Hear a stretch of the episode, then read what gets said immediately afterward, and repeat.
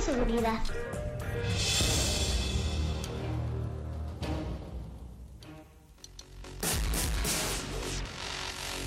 Hola compañeros. Qué bueno que están conmigo el día de hoy. Iniciamos esta aventura, donde todos seremos ganadores. Aprenderemos nuevas cosas, pero tampoco debemos olvidar todo lo que ya aprendimos. ¿Listos? Vengan junto a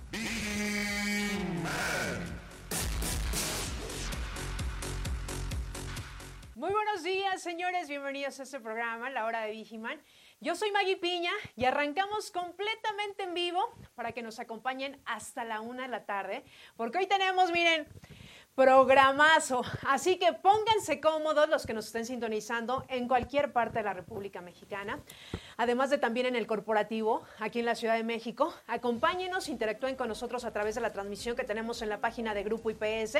Dejen sus comentarios y voy a dar las gracias del otro del cristal al buen Rey y a Jonathan que está en operación, que sin ellos este programa tampoco sería posible.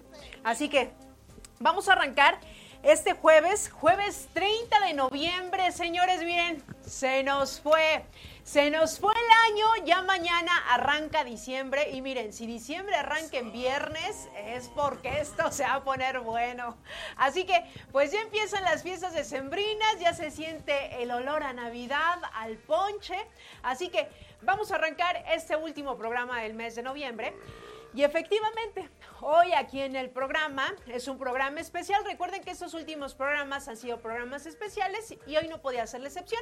El día de hoy me acompaña la doctora Itzel Dávila que nos trae un tema súper interesante. Así que, doctora, buen jueves y muy buenos días. Hola mi querida Maggie, muy buenos días a todos. Gracias otra vez por recibirme en este espacio. Y bueno, pues bien contenta porque vamos a hablar de un tema que ya decías, May, diciembre, fiesta, algunos pues le entran, a otros unos drinks, unos drinks, la comedera, pero sobre todo porque viene esta época de frío, ya se siente, o sea, ya hemos tenido en, en las semanas pasadas, esta semana también, eh, eh, el día lunes y, y martes estuvo también un poquito ahí con frío, entonces ya vienen estos frentes fríos y hay que cuidarnos. Yo sé que la fiesta, yo sé que se quieren ver muy guapas porque no es que la fiesta de fin de año, no es que la posada, eh, los hombres también, pues en los drinks se les olvida el suéter, etcétera. Pero sí hay que cuidarnos porque hay muchas enfermedades que les llamamos enfermedades estacionarias. Entonces hay que cuidarnos y vamos a platicar un poquito de esto y vamos a ver cómo prevenirlas, Maggie. Pues bueno, para todos los que nos estén sintonizando, pónganse muy atentos porque efectivamente entra la época de frío y con el frío los efectos en la salud pues son muy importantes. Y sobre todo señores hay que cuidarnos. Un clima, frío pues siempre va a implicar eh, que el cuerpo humano tenga varios efectos adversos, algunos estos, de esos son directos, por ejemplo los daños por la nevada o las heladas, eh, esto produce un aumento en las infecciones respiratorias y obviamente pues la doctora ella que es experta en el tema, pues nos va a tratar esto que es lo que pasa en la época de frío, cómo afecta a nuestro cuerpo.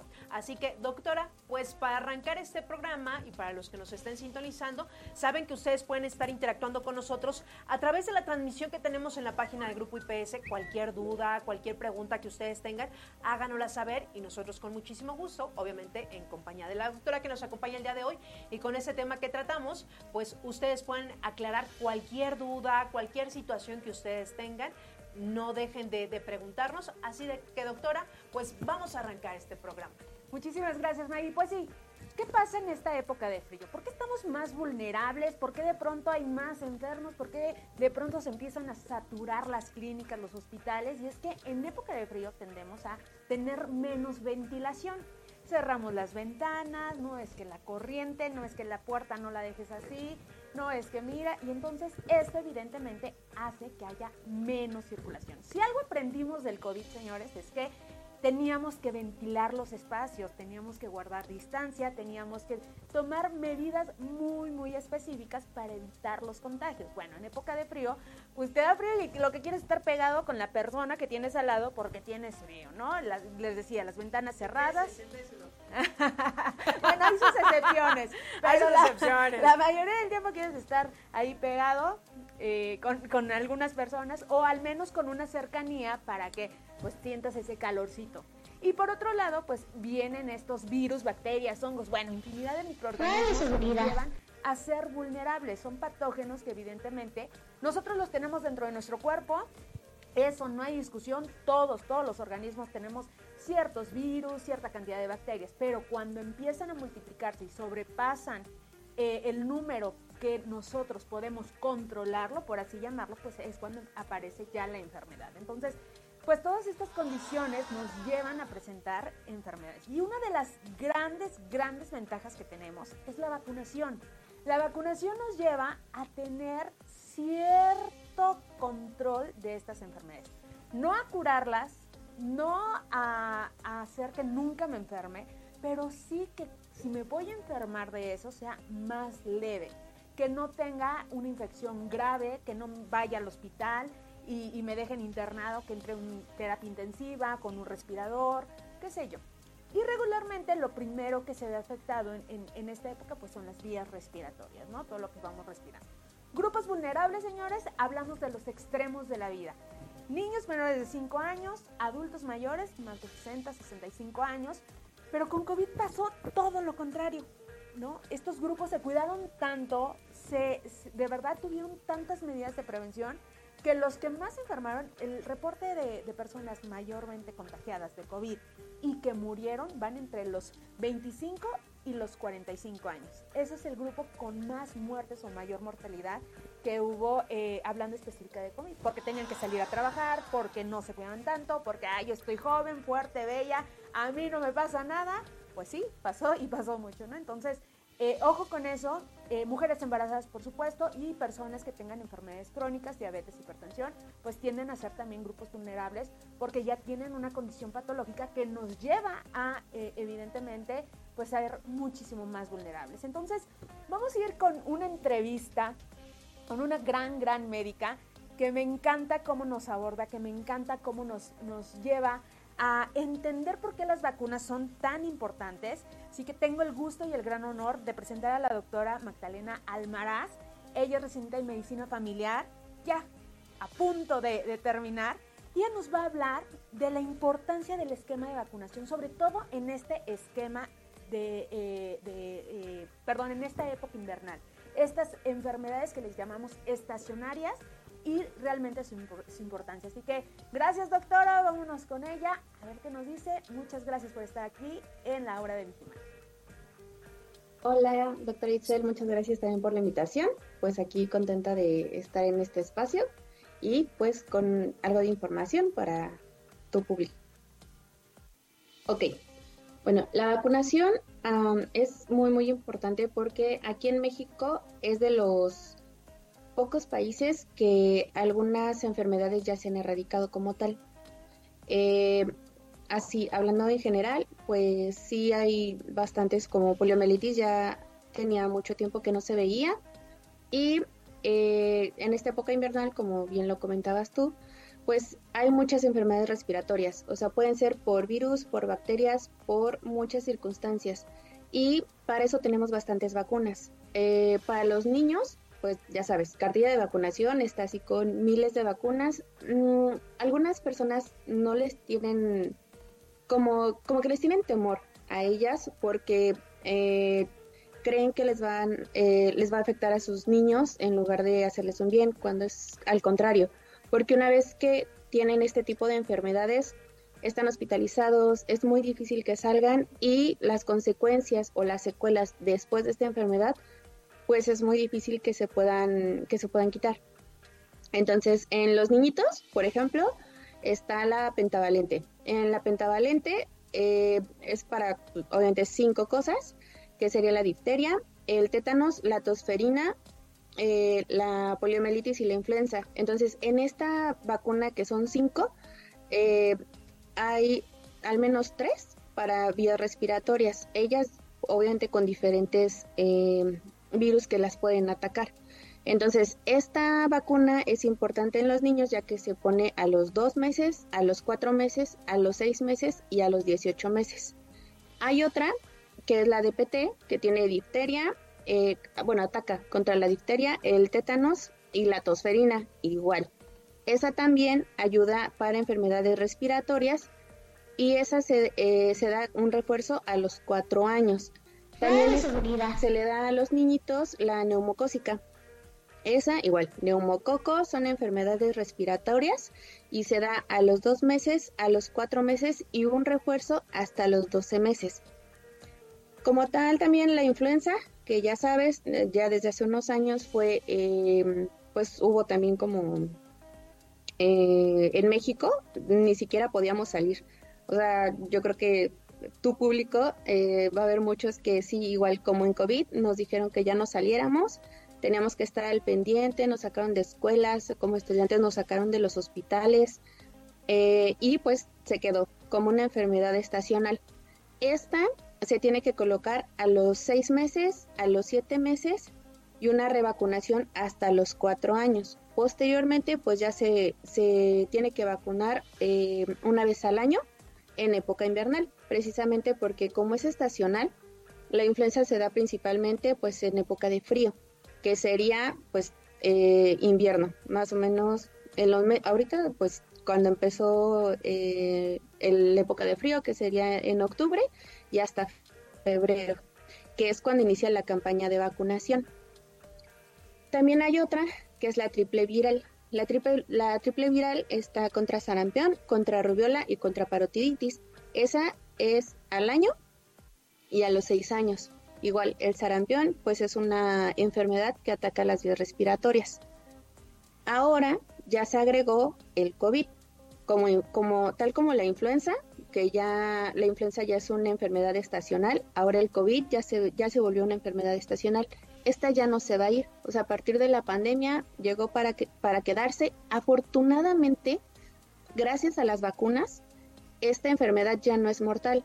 Si pueden recordar, o sea, en cuanto llegó el COVID, a la persona a la que le daba es, era muy difícil que o no tuviera secuelas o que desgraciadamente falleciera era muy peligrosa, o sea, también por eso ni siquiera podíamos salir todo el tiempo con cubrebocas, porque era, era un volado, o sea, o, te iba bien o te iba muy, muy mal, que llegabas hospitalizado, y se enfocaba más en, en síntomas respiratorios. Posteriormente, cuando se hizo la vacuna, eh, gracias a esto nosotros ya somos un poquito más resistentes a los síntomas. Entonces, sí, o sea, sí tiene riesgo de, que tengas COVID y pueda ser grave, pero la, el porcentaje ya de muerte y de hospitalización, o sea, ha sido impresionantemente bajo, a tal grado que te puede dar hasta una gripita o puedes estar eh, contagiado y no, y, no, y no sientes nada, o sea, se llaman asintomáticos. Entonces, sí es muy, muy importante la vacuna todas en general. Entonces, eh, las vacunas de COVID, pues se hizo campaña durante la pandemia y ya, pues la gran mayoría de las personas está vacunada. Hay un cierto porcentaje muy pequeñito que no se ha querido eh, vacunar precisamente por el miedo o porque piensan que cuando los vacunen se van a poner peor, los van a hospitalizar. Pero la verdad es que no, o sea, todas las vacunas tienen, uh, pueden tener síntomas, todas, todas, desde dolor en el brazo, un poquito de fiebre, las que son eh, para atacar eh, enfermedades respiratorias, pueden cursar, cursar con un poquito de gripita, pero nada más. O sea, es mejor tener la vacuna y tener esos pocos síntomas a tener la enfermedad y estar hospitalizados o, tener, una, tener eh, síntomas de gravedad. Y qué interesante todo lo que nos comentas, eh, doctora Magda, porque al final del día sabemos que tenemos que vacunarnos, tenemos un esquema completísimo de vacunación, pero no llevamos a nuestros hijos, yo no sé. De hecho, ahorita que, justo lo estoy eh, recordando, pues se viene toda una ola de, enfermedades eh, en los pequeños. Por ejemplo, en China ahorita está desatadísimo un contagiadero, no solamente de COVID, no solamente de influenza, que son enfermedades que ahorita nos están eh, tocando fibras muy, muy sensibles de, en cuanto a recordar todo lo que vivimos. Influenza también nos llevó a estar encerrados unos meses, sino también otras bacterias y otras enfermedades, y justo es porque no se están vacunando. Se habla de que más de 60 millones de niños en el mundo no son vacunados, entonces hay que poner mucha atención, hay que vacunar a nuestros hijos. Esto lleva a altas tasas de mortalidad. Y les vuelvo a mencionar, las vacunas no son para que no nos enfermemos, son para prevenir. Y por otro lado, ¿qué pasa con los adultos? Porque decimos, no, si ya de niño me, vacunaron, ya no debo de vacunarme. No, les tengo noticias. Así que la doctora eh, Magda también nos va a hablar acerca de la vacunación en adultos, que sí, que no, cuáles nos ponemos, cuándo las ponemos. seguridad. Ahora, en vacunas eh, para personas adultas también hay, también existen. O sea, no nada más de que ya te vacunaron de chiquito y ya. No. Eh, es también eh, nuestro, nuestra población de riesgo, las personas mayores, los adultos mayores. Entonces, a los adultos mayores de 65 años se les dan este, tres vacunas, que sería la neumocócica, esa es después de los 65 años y es una sola dosis, y la de tétanos y difteria. La difteria también es una enfermedad respiratoria y esa se da, eh, en, puede ser después de los 65 años o a los 60 años. Después de la primera dosis, se da una segunda dosis a las cuatro semanas después y una última dosis al año de la primera. O sea, no vamos a contar los cuatro meses, sino cuando se pusieron, por ejemplo, si se lo pone a los 60 años, a los 62 años de esa vacuna se tiene que poner eh, la última. Y como tal, la tercera, pues es la influenza, pero esa, pues está eh, eh, dentro del esquema ya de vacunación, que es la vacunación estacional. Gracias a todas estas vacunas, en México la gravedad de hospitalizaciones tanto de niños como de adultos mayores ha bajado muchísimo. Desgraciadamente, cuando un niñito em, tiene, por ejemplo, neumococo eh, o sarampión, eh, tiene mucha dificultad para respirar y hay veces que tienen que estar nebulizados todo el tiempo, no pueden dormir. Em, la situación de ellos sí es, se ve muy, muy mal porque no, o sea, como que hasta sienten que se ahogan. Entonces, no tiene caso tener a un niño eh, que no se, que no se puede defender y que está muy vulnerable a todo, no, no es justo tenerlo así en un hospital. Además, eh, sus pulmoncitos pues todavía no están maduros, no están como un adulto.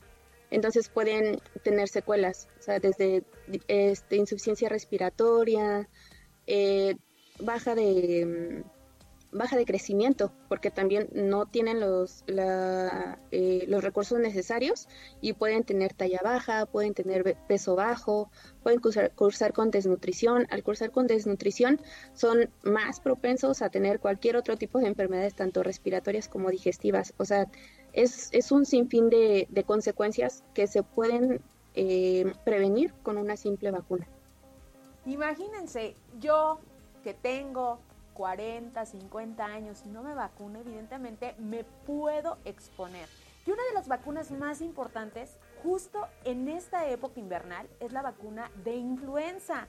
Ya ahorita hay muchas campañas, ahorita ya en los centros de salud se están aplicando, en los centros privados también, en hospitales privados también, evidentemente tenemos que pagar, pero si yo no quiero pagar, también se puede hacer de forma gratuita. Así que yo los invito a que vayan, se apliquen, pero antes ¿cuántas dosis me debo aplicar? Porque de pronto dicen, no, dos al año, no, solamente una, no, esa no me la pongo porque me va a producir alergia porque eh, eh, tiene huevo o está hecha con huevo, ¿no? Que me dijeron que si me la aplico me voy a sentir súper mal y me va a dar influenza. Todos estos mitos y leyendas normales. O sea, es normal que pueda aparecer una gripe, es normal que nos sintamos mal porque están introduciendo dentro de nosotros, eh, en algunos casos dependiendo del tipo de vacuna, pero en algunos casos están introduciendo el virus dentro de, de nuestro cuerpo de una forma inactiva o una forma procesada. Entonces es normal que aparezcan algunos síntomas pero eso va a ayudar a que nuestro sistema inmune lo reconozca y en su momento diga, ok, está entrando este virus, ya tenemos ahí, es como en la DEA, ¿no? Que mandan el reporte, ya la foto y todo, ya lo reconocen, virus de influenza, ataquen, elimínenlo y entonces es así como nuestro sistema inmune va a defendernos de todos estos microorganismos, con todos, desde bacterias, virus, eh, eh, evidentemente, pues pasa también con algunos medicamentos ya especializados para hongos y otros patógenos. Entonces, vamos a escuchar qué nos dice la doctora Magda acerca justo de esta vacuna de influenza. Pero antes, Maggie, nos vamos a ir a un corte. Así es, doctora. Yo espero que los que nos están sintonizando en el programa si tienen alguna duda, que interactúen con nosotros, nos dejen sus comentarios con muchísimo gusto. Ahorita aprovechemos que la doctora Itzel Dávila se encuentra con nosotros completamente en vivo y cualquier duda que tengan respecto a las vacunaciones que se hacen en esta época invernal, nos dejen sus comentarios y que obviamente pues la doctora nos pueda contestar en el transcurso del programa. Así que vamos a ir rapidísimo un corte, son exactamente las 11 de la mañana con 22 minutos. Estamos en vivo, así que vamos y regresamos.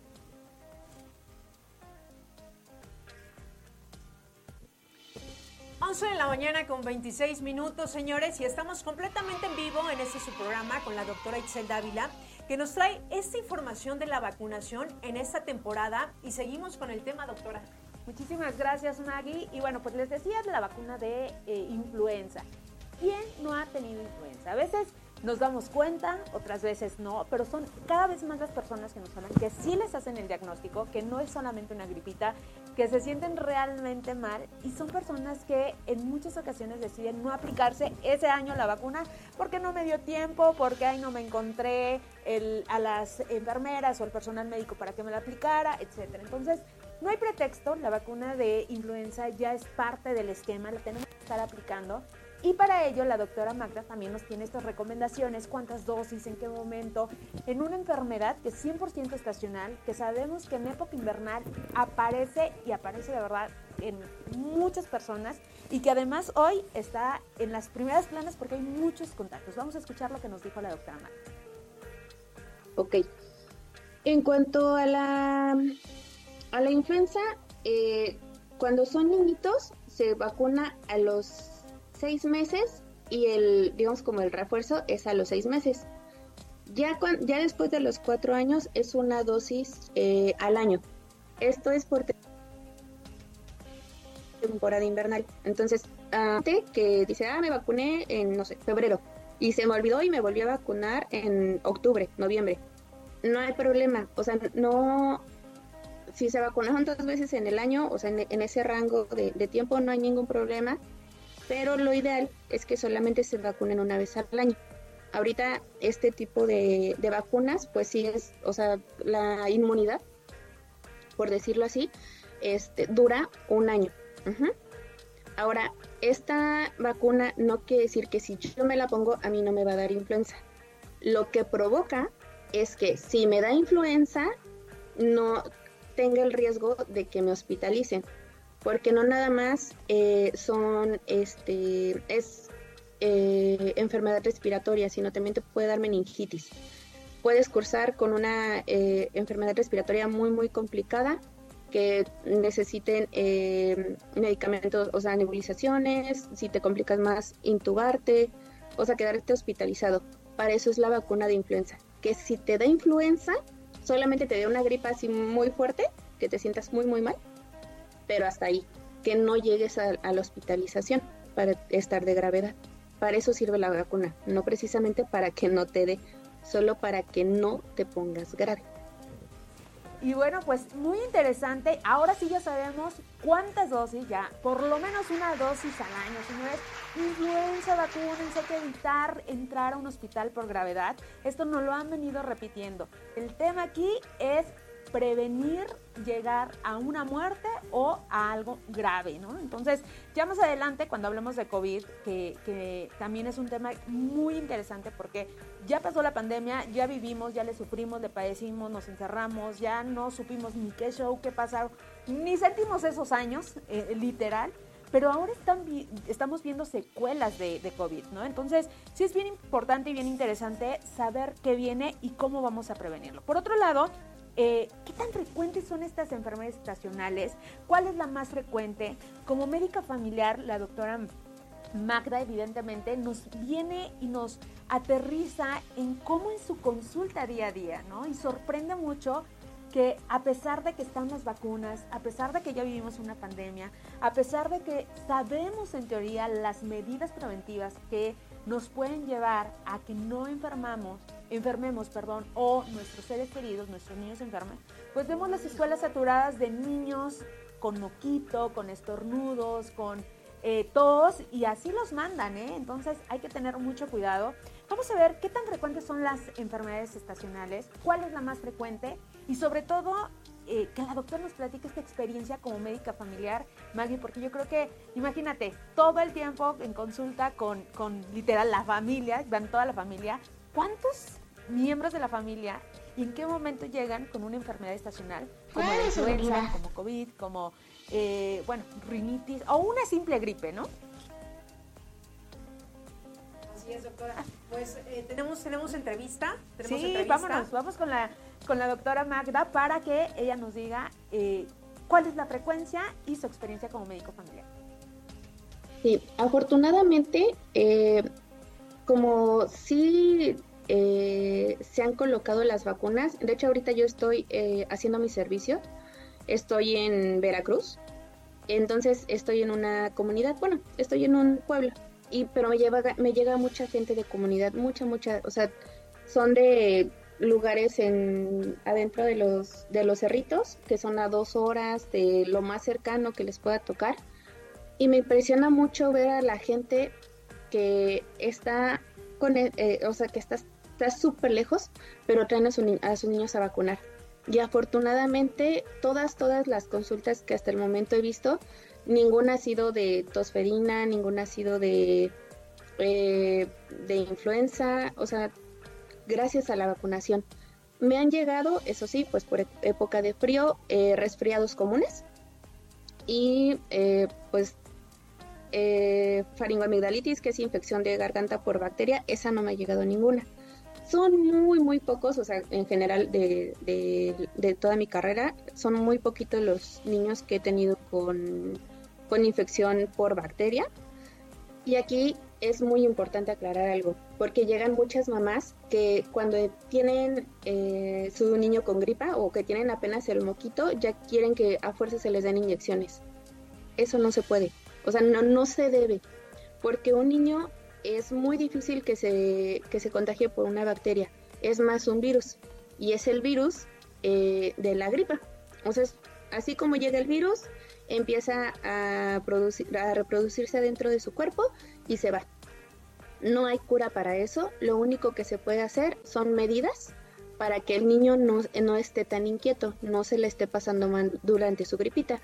Puede ser eh, paracetamol o solamente como medicamentos para los síntomas que él tiene.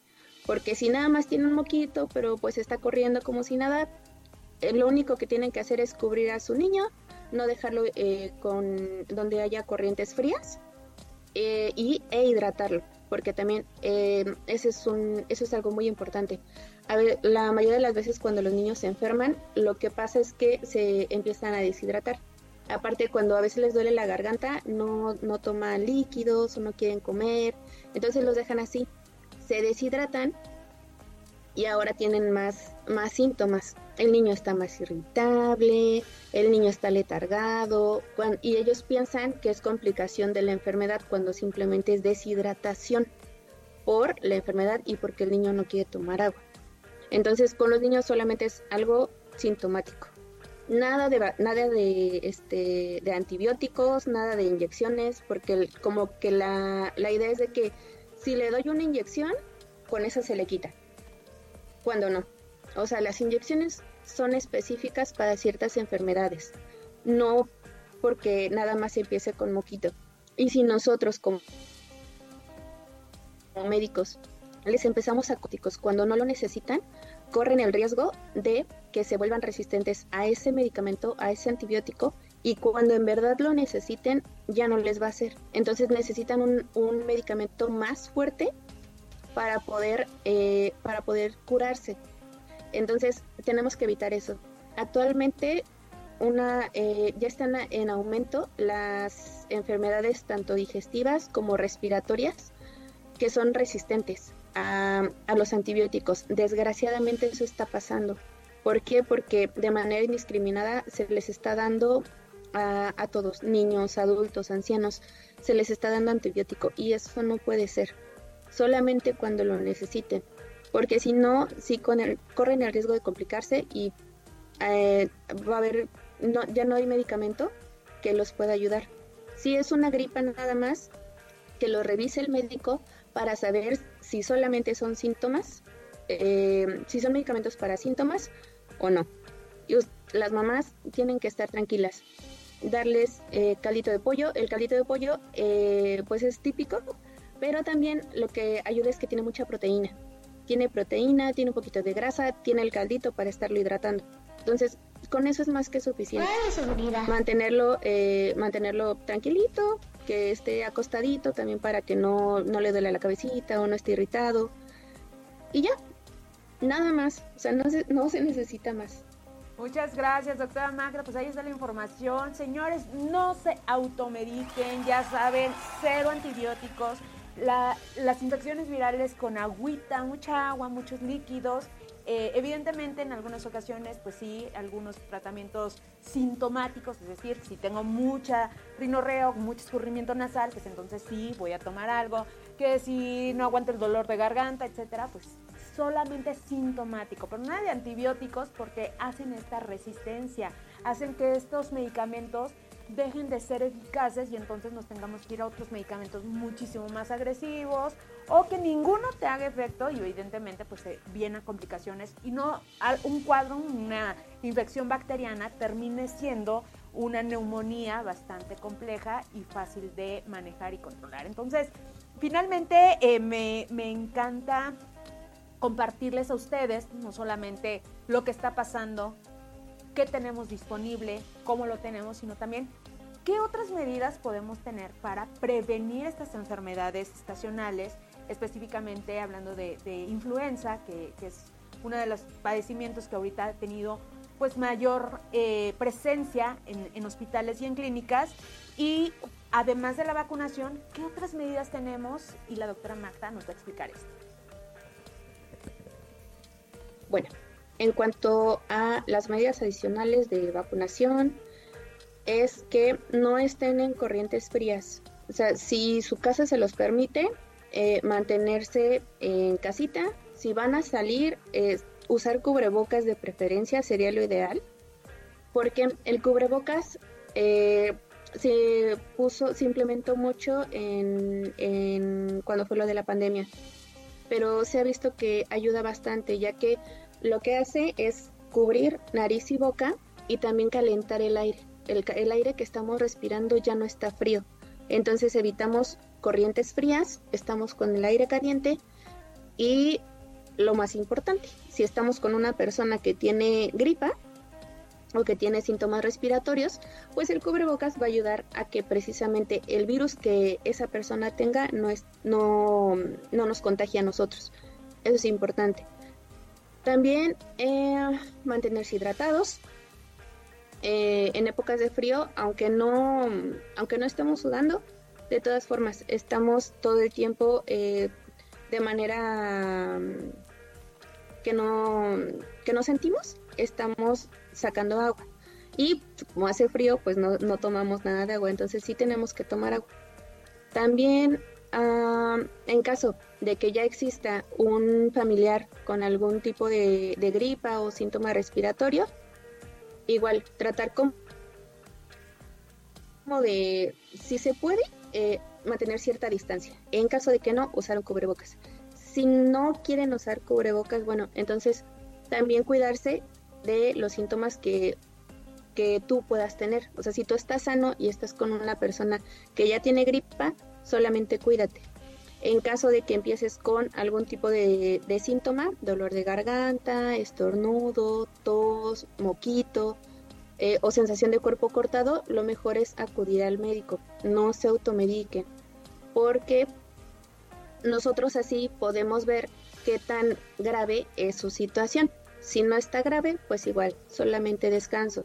Si está un poco grave, podemos eh, actuar de manera rápida y también eh, acuérdense, cuando una persona está contagiada de COVID o no puede sentir nada, puede tener síntomas respiratorios o puede tener síntomas digestivos.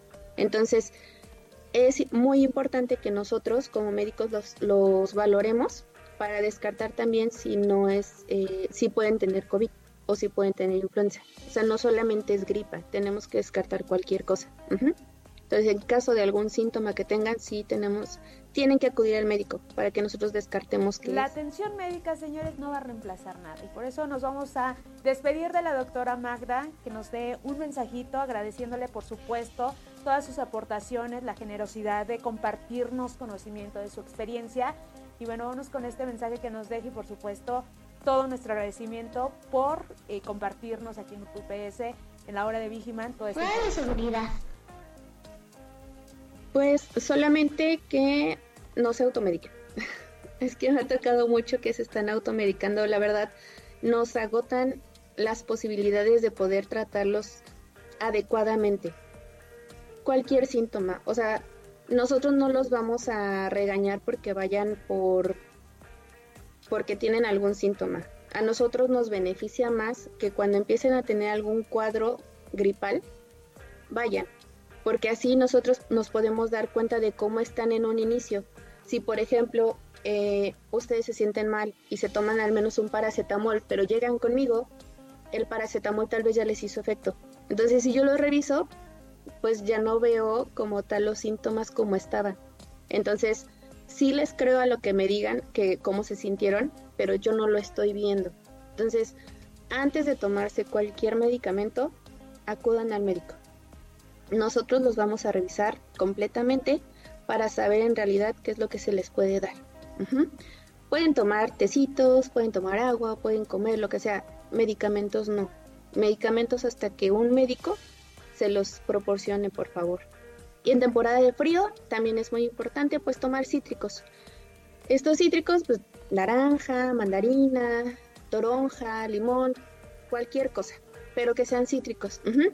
Ah, también hablando de esto, mucha gente piensa que con eh, que necesitan tomar vitaminas. No, las vitaminas, la mejor manera de tener vitaminas es con la comida, con las frutas, con las verduras. Si una persona come adecuadamente estas dos cosas, no les va a hacer falta ese tipo de vitaminas.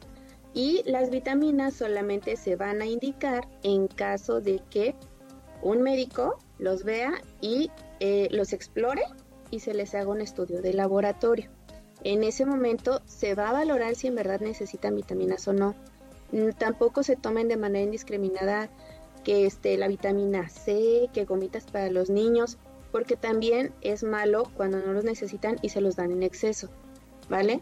Entonces, solamente cosas naturales, frutas, verduras y ya. Y otra cosa, eh, se estaba, se veía mucho o se estaba contraindicada la vacuna contra influenza en personas que son alérgicas al huevo. Actualmente hay artículos donde se ha eh, visto que no, no, es, eh, no es un indicativo de no recibir la, la vacuna. Si están hechas, la influenza, sí, la vacuna contra la influenza sí está hecha con proteína del huevo, pero la, proteína es mínima. Entonces, no se ha visto, o sea, ya se estudió y no se ha visto en personas que tengan alergia al huevo cuando las vacunan contra influenza que tengan una reacción anafiláctica. Reacción anafiláctica es que no pueden respirar, que necesitan algún medicamento para eh, evitar esa reacción alérgica tan fuerte. Sin ningún problema se pueden eh, vacunar. Ahora, estas vacunas obviamente se ponen en un centro de salud, en el IMSS, en el ISTE. Ustedes, aunque no sean derechohabientes, tienen el derecho como, como población de recibir la vacuna de manera gratuita, aunque no sean derechohabientes. Y se ponen en una clínica, se ponen en un, en un, hospital. ¿Para qué? Para que en caso de que ustedes tengan alguna reacción, en ese momento eh, se actúe de manera rápida y que no tengan ningún problema ustedes. ¿Vale? Por, en caso de que algún, no todavía como que sus niños o los adultos tengan alergia al huevo y les dé como miedo eh, colocarse la vacuna contra influenza, sí se la pueden colocar. En caso de que tengan algún tipo de reacción, ahí está, están en la clínica, están en el hospital para que actúen de manera rápida. Pero no tengan miedo, ya no se ha comprobado que eso pues no hay, no hay problema. Así, gracias a ustedes por la invitación. Pues ahí la información. Muchísimas gracias, doctora Magda. Muy, muy valioso. Espero esto les haya pues dado un panorama muchísimo más claro, no solamente de las vacunas, sino de estas enfermedades estacionarias, en dónde estamos parados, qué es lo que tenemos que hacer, cómo las vamos a prevenir. Más adelante vamos a revisar otros puntos importantes, COVID, eh, vacuna COVID, me tengo que seguir vacunando, no me tengo que seguir vacunando y sobre todo, pues, ¿qué eh, puedo hacer yo desde ya para agarrar la época invernal, que ya falta bien poquito, ya noviembre se pasó volando, para que llegue el 21 de diciembre es nada, Así que, ¿qué puedo hacer yo para sentirme bien? Pues estar al 100 en estas fechas, eh, eh, festejos de Sembrina y evidentemente pues pasarla bien, Maggie. Yo creo que eso es lo más importante, que estemos sanos, que estemos gozando de buena salud y que no nos estemos, imagínate Navidad y ahí todos catarrientos o con alguna enfermedad, ¿no? Suele pasar, suele pasar, pero para eso hay que cuidarnos y tomar en cuenta esas recomendaciones que nos deja la doctora Magda, Magda Almaraz y obviamente usted, doctora. Así que pues vamos en este momento a, estos saludos que nos dejan a través de la transmisión que tenemos en la página de Grupo IPS. Y por aquí tenemos a Luis Coronel García que nos dice, buenos días, saludos y reportándonos desde el servicio Sindicato CATEM. Muchísimas gracias, te mandamos un fuerte abrazo Luis eh, Coronel. También tenemos a Emilio Espinosa que nos dice, hola, buenas tardes, saludos desde el estado de Hidalgo, muchísimas gracias a Omar Gaudencio que nos dice, hola, saludos desde mi servicio. Por aquí tenemos que nos dice, hace unos días hice mis tres años en la empresa y me he sentido muy bien trabajando aquí.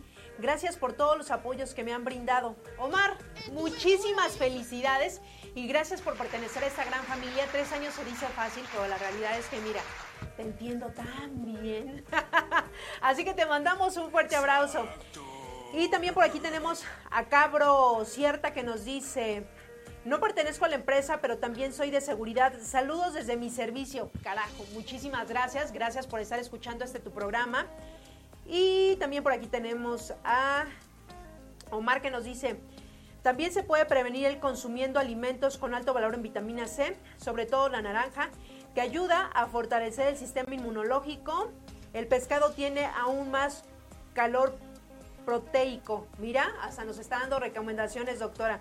Y también por aquí nos dice, eh, yo no terminé mi carrera de nutrición, pero sé que las vitaminas son importantes y es raro el caso donde se presenten personas con exceso de vitaminas. Eh, de hecho, es más recomendable la vitamina en las adultas y sobre todo en las personas de la tercera edad, ya que son indispensables. Y por aquí Joe Marcelo nos dice, Saludos desde Perú. Saludos a todos los que nos están sintonizando aquí en la Ciudad de México, en el interior de la República y también en Perú, gran parte de la familia de Grupo IPS por allá. Muchísimas gracias. Les mandamos un fuerte abrazo y gracias por ser parte de esa gran familia. Así que pues ahí están todos los saludos, señores. Interactúen. ¿Alguna pregunta que le quieran hacer a la doctora Itzel Dávila de la vacuna de la influenza de COVID? ¿De qué recomendaciones nos deja también para esta, para esta época, en época de frío? ¿Qué es lo que tenemos que hacer? Así que déjenos sus comentarios. Vamos a ir rapidísimo un corte, son las 11 de la mañana con 49 minutos. Estamos completamente en vivo en ese su programa de la hora Vigiman, así que vamos rapidísimo un corte, señores, y regresamos. Y ya estamos de vuelta, señores. Son las 11 de la mañana con 53 minutos y seguimos en vivo en este su programa. Y seguimos con esta información que obviamente es de muchísima utilidad para esta, esta época de frío, las vacunas, qué es lo, lo, que nos recomienda hacer, doctora. Y sobre todo que pues ahorita ya se viene esta época que seguramente todos queremos vacunarnos o no sabemos dónde acudir o qué es lo que tenemos que hacer. Es correcto, querida Maggie. Fíjense que voy a retomar un poquito la parte de vitaminas porque creo que causó un poquito de ruido. Eh, nosotros como profesionales de la salud no recomendamos que nos estemos vitaminando porque muchísimas veces provocamos eso, una alta de vitaminas en nuestro organismo. El cuerpo produce sus propias vitaminas y sería suficiente con las vitaminas que nosotros consumimos a través de justo las frutas y verduras o algunos alimentos que bien nos compartieron. Entonces, con eso es suficiente. A lo que se refería eh, un poco la doctora Almaraz es más bien enfocado a esas personas que creen que se tienen que estar vitaminando todo el tiempo. También hay que dar, eh, cuando nosotros eh, nos hace falta o estamos deficientes de algún tipo de vitamina, A, B, C o la que sea, eh, sí tendríamos que estar eh, consumiendo o aplicándonos algún tratamiento, pero también necesitamos tiempos de descanso. Nuestro cuerpo tiene que procesarlo y para ello es importante el seguimiento médico. Entonces están en todo, tienen toda la razón, están correctos Sí, los alimentos, las frutas, las verduras nos aportan eso y con eso es suficiente. Pero hay algunas personas, evidentemente, que por alguna razón no lo están procesando o no consumen tantas verduras o ciertos productos. Por ejemplo, las personas que son veganas a lo mejor quedan deficientes de algunas proteínas. Entonces hay que compensarlo de alguna forma y hay que ver la mejor manera. No estoy diciendo que esté mal que sea uno vegano, creo que eh, eh, cada quien tiene su forma de sin embargo, eh, a lo mejor podemos estar deficientes de, algunos eh, compuestos, de algunas vitaminas, de algunas proteínas que son necesarias para que nuestro, nuestro organismo trabaje al 100. Entonces, nada más eso, quería hacer esta aclaración. Y por otro lado, justo lo que comentaba Maggie, ¿no? es súper importante conocer qué es lo que tengo que hacer, a dónde tengo que ir, qué enfermedades pueden aparecer en esta época invernal. Y nos enfrentamos a un tema súper delicado que es COVID. Y es que ya les decía al principio del programa, lo vivimos, lo padecimos, muchos tuvimos pérdidas importantes, familia, familiares, amigos que, fallecieron, eh, nosotros mismos que a lo mejor tuvimos el padecimiento y la pasamos bastante mal. Y la realidad es que COVID nos viene a enseñar muchas cosas, entre ellas que la prevención, las medidas de prevención son sumamente importantes, pero también nos viene a enseñar que a veces no es suficiente con eso, ¿no? Hay que seguir reforzando hay que continuar cuidándonos. Y por supuesto viene un tema eh, bastante eh, común actualmente que es algo que le llaman síndrome post-COVID, long COVID, eh, COVID largo, bueno, tiene muchos, muchos nombres. Y esto se refiere a todos estos síntomas que aparecen después de que nosotros ya pasó cierto tiempo de que tuvimos la infección, que la pasamos bastante mal, y entonces aparecen varios síntomas. ¿Cuáles son los predominantes? Falta de memoria, eh, nuestra memoria no está tan buena como antes. Tengo que leer dos, tres veces una cosa para poder eh, expresarlo o entenderlo. La comprensión, me, no puedo, no entiendo qué me están diciendo y releer y releer o que me lo digan varias veces. Son uno de los síntomas más presentes hay mucha fatiga. Los pacientes que tuvieron COVID refieren que posterior a hasta seis meses siguen teniendo muchos sueños, se sienten muy cansados, apenas va mediodía y entonces no, ya eres un flojo, es, no quieres nada más estar dormido, pero no, es un síntoma de este síndrome que se está presentando después de una infección y un desgastamiento. Pero bueno, esos son cuando una persona tuvo un padecimiento, digamos, leve, una infección leve por COVID pero ¿qué pasa con estos pacientes que además de que están presentando estos síntomas, de que evidentemente la infección mermó su salud, pues también fueron invadidos con una intubación, ¿no? que, que es un procedimiento bastante invasivo, que en muchos de los casos pues hay secuelas importantes, que se requiere terapia pulmonar, que se requiere un montón de cosas para poder nosotros eh, reponernos ante, ante este procedimiento y entonces ahí es cuando tenemos que poner mucha atención porque quién sabe si estamos preparados para, para dar el seguimiento oportuno a todos estos pacientes. Millones de personas tuvieron COVID, millones de personas están teniendo secuelas y por otro lado viene la vacuna.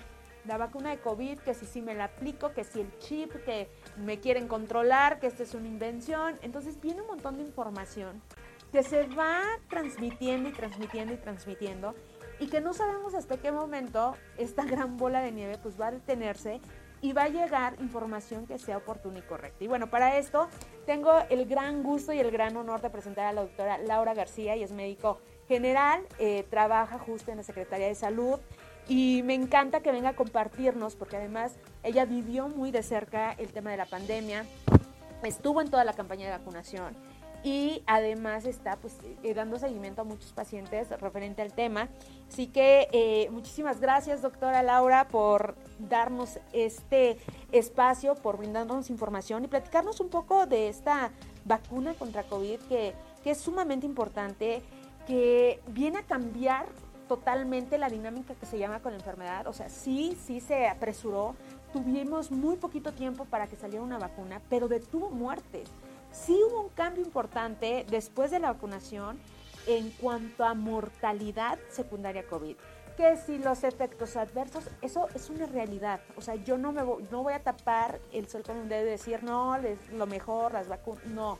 Seguramente van a salir varios efectos adversos, seguramente vamos a enfrentarnos a otras condiciones médicas, como todos los medicamentos, como todas las vacunas, y simplemente es que estamos en una emergencia sanitaria. Y bueno, me encantaría que la doctora Laura agradeciendo nuevamente su disposición de compartir conocimiento, pues nos platique acerca pues, de todos estos eh, comentarios y toda esta información alrededor de la vacuna contra COVID. Muchísimas gracias por, a ti pues, por, la, por la invitación y esperemos poder aclarar un poquito más de las dudas acerca de todo esto que ya mencionas muy bien del síndrome post-COVID que, que ahora nos está dando muchos dolores de cabeza a todos los médicos. Bueno, como bien mencionabas, Itzel, la vacunación pues ha servido de un parteaguas muy importante en cuanto a la prevención en la propagación del virus del COVID. Como bien sabemos, no solo la vacuna del COVID, todas las vacunas no, lo que hacen o la manera en que nos protegen es en que nos dan anticuerpos para que nos podamos defender en caso de que nos ataquen los virus o las bacterias de las que están hechas las vacunas.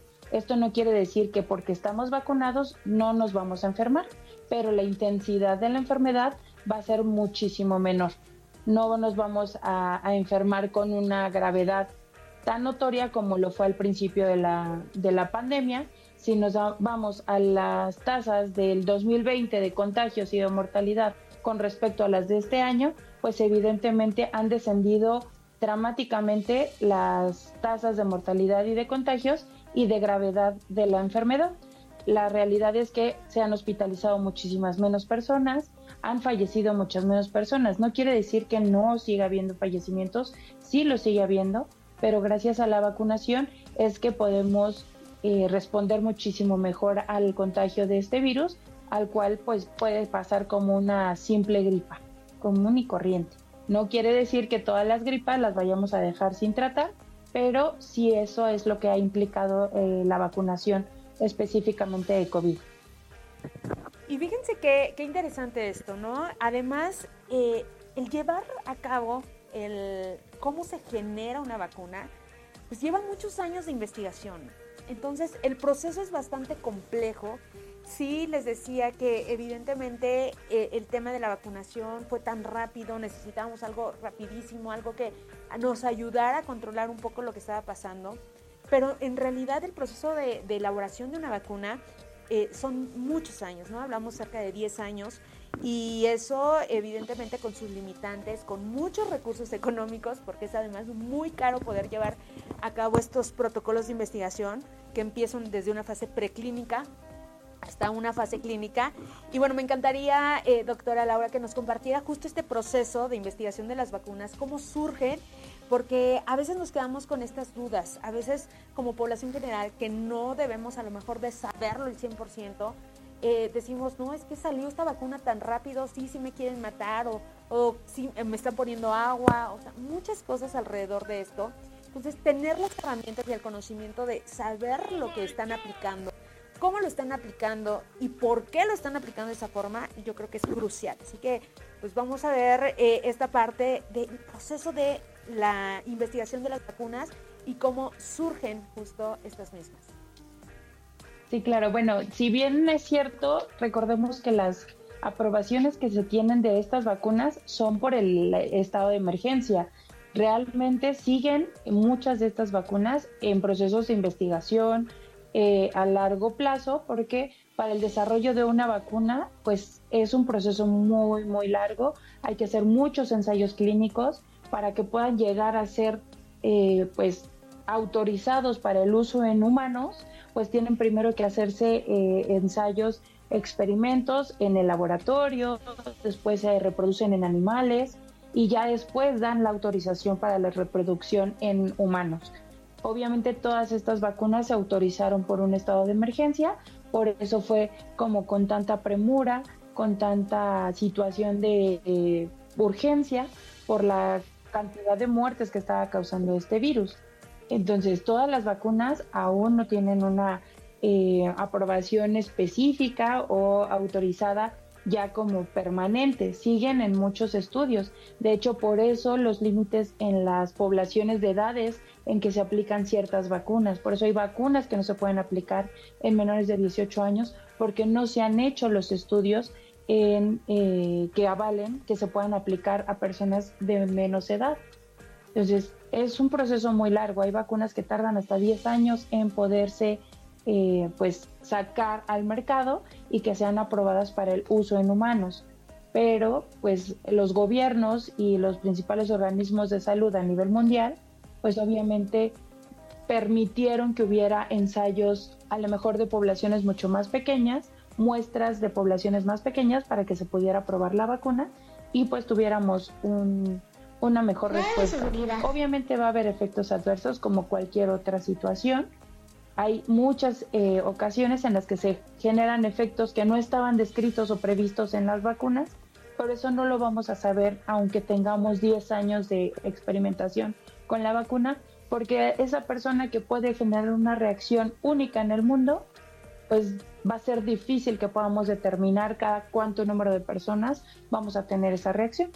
Entonces, por eso es la premura de, la, de las vacunas y de su aprobación, pero se siguen estudiando y se siguen haciendo estudios a largo plazo para ver sus efectos y sobre todo, eh, al menos en el lugar donde yo estaba trabajando, llegó un equipo a hacer eh, estudio con la vacuna de Sputnik, posterior a su aplicación hasta nueve meses después, cada tres meses se les estuvieron midiendo niveles de anticuerpos contra COVID para ver qué tanta efectividad mantenía la vacuna con el paso del tiempo. Esto se hizo ya posteriormente a la vacunación que se llevó a cabo a partir de eh, marzo del 2021, que ya fue la vacunación abierta para toda la población. Y a eso le llamamos farmacovigilancia, señores. Ya lo platicamos, fue de los primeros programas en los que estuve. Evaluar al paciente y darle este seguimiento es sumamente importante, interesante, porque empiezas a a descubrir muchísimas otras cosas, adicional a lo que ya está descrito, porque pues, en todos los medicamentos y vacunas se hace una serie de estudios importantes antes de que salgan a la venta, y entonces ahí es cuando empiezan a reportar, pues que no, a mí me dio dolor de cabeza, ah, ya estaba eh, reportado el dolor de cabeza, no, que sí estaba, pero el mareo no, y entonces COFEPRIS, que es nuestra autoridad regulatoria, manda una alerta y dice, sí, ya, ya este lo habían reportado antes y son 100 pacientes, ¿no? Y entonces ya empezamos a llevar un conteo. Pero cuando el efecto adverso o, el síntoma que aparece pone en riesgo la vida del paciente, lo que se hace es suspender ese medicamento o esa vacuna o ese producto eh, médico, eh, o sea, lo que sea, se tiene que suspender porque está poniendo en riesgo la vida de muchas personas. Por eso han, eh, no sé si recuerdan que les presenté el, caso de, un medicamento que era para bajar de peso, pero tenía muchos, muchos compuestos químicos o, muchos principios activos que no solamente causaban eh, taquicardia, sino también alteraban todo el metabolismo del organismo, eh, que causaban en algunos casos infartos, psicosis. Entonces, siempre hay que tener mucho cuidado con lo que estamos consumiendo. evidentemente, vuelvo a lo mismo, el tema de las vacunas eh, con COVID específicamente, pues sí nos llevó a emergencia, no podemos evaluar, pero miren, se están haciendo estos, ya nos decía la doctora Laura, se hizo un seguimiento de nueve meses en estos pacientes y podemos decir que eh, es una vacuna segura hasta el momento. necesita más y seguramente en unos años van a salir otras cosas, eso ténganlo por seguro, eh, pero lo que sí es un hecho es que bajó la mortalidad, Mike los pacientes o las personas que eh, estaban teniendo enfermedad grave por COVID y posteriormente a la vacuna, el número de, hospitalizaciones bajó, el número de muertes bajó, entonces creo que fue un acierto, sin embargo, pues todo tiene un riesgo. Pero bueno, ese ya sería otro tema, doctor. ese ya sería otro tema y sería otro programa. Pero bueno, si usted que nos está sintonizando tiene alguna pregunta, alguna duda respecto a las vacunas, cómo, cuándo, a qué hora, háganoslo saber y obviamente la doctora va a contestar todas sus preguntas. Así que, pues es momento de irnos rapidísimo un corte. Son las 12 de la tarde con 9 minutos. Estamos completamente en vivo, así que vamos rapidísimo un corte y regresamos. Y ya estamos de vuelta, señores. Gracias a los que están sintonizando el programa. Son las 12 de la tarde con 15 minutos. Estamos en vivo. Y doctora, seguimos con esta información de las vacunas. Que sí, que no, qué es lo que está pasando. Es correcto, querida Maggie. Fíjate que, eh, pues ya, vino todo el boom, todos nos fuimos a vacunar, algunos nos aplicaron cierta vacuna. ¿A ti qué, qué vacunas te aplicaron, Maggie? Me aplicaron, fue... Ay, ya se me olvidó, doctora. Ya no me Ya acuerdo. me acuerdo. Ay, fue hace tanto tiempo. fue hace tanto tiempo. No, ahorita le digo, déjenme, me acuerdo. Bueno, por ejemplo, a mí eh, las primeras dos dosis fueron con Pfizer, el, el refuerzo fue justo con AstraZeneca. Y AstraZeneca. AstraZeneca. Y la realidad es que a mí me fue bastante bien. No tuve yo efectos adversos, sí me dolía el brazo un poquito, nada, y- pero nada más el primer día, a lo mejor el segundo día, y nada más. Yo no tuve cuadro gripal, nada, nada, nada. Otras personas cercanas a mí que sí que el dolor del brazo que les duró eh, años y no sé qué, pero evidentemente uno tiene que ver la técnica de la aplicación, si te la aplican mal, te va a doler o te pueden dar hasta en un nerviecillo. Oiga, doctora, pero no, no, no, no, no creo que independientemente de cómo la apliquen, si el líquido sí hacía su efecto. Sí, sí, eh, es a lo que iba. Algunos es eh, la aplicación, otros sí presentaron un cuadro gripal bastante fuerte Veme aquí. Y otros tantos, Maggie, fíjate que sí tuvieron que tener atención médica porque sí desencadenaron un, un cuadro bastante severo, digamos, de COVID, ¿no? Entonces, así son las vacunas. En realidad no sabemos cómo va a reaccionar nuestro organismo, sobre todo cuando no habíamos sido expuestos. De cierta forma, yo, por ejemplo, ya había tenido la infección previamente. Yo me contagié en abril del 2021. 21, Del 2021 yo me contagié de COVID cuando estaba lo fuerte. cuando estaba lo fuerte, eh, pero afortunadamente yo, yo me percaté porque estaba cocinando, ¿sabes? Ya y no no me olía. olía, no me olía la olía sopa, nada señores. Y yo decía, Ah, carajo. "Caray". entonces pues ya sabes, ¿no? Como las abuelitas, pruebas la, la Comida. y no me sabía. Entonces dije, esto... Ya me eh, suena que sí, es COVID. a esto está raro.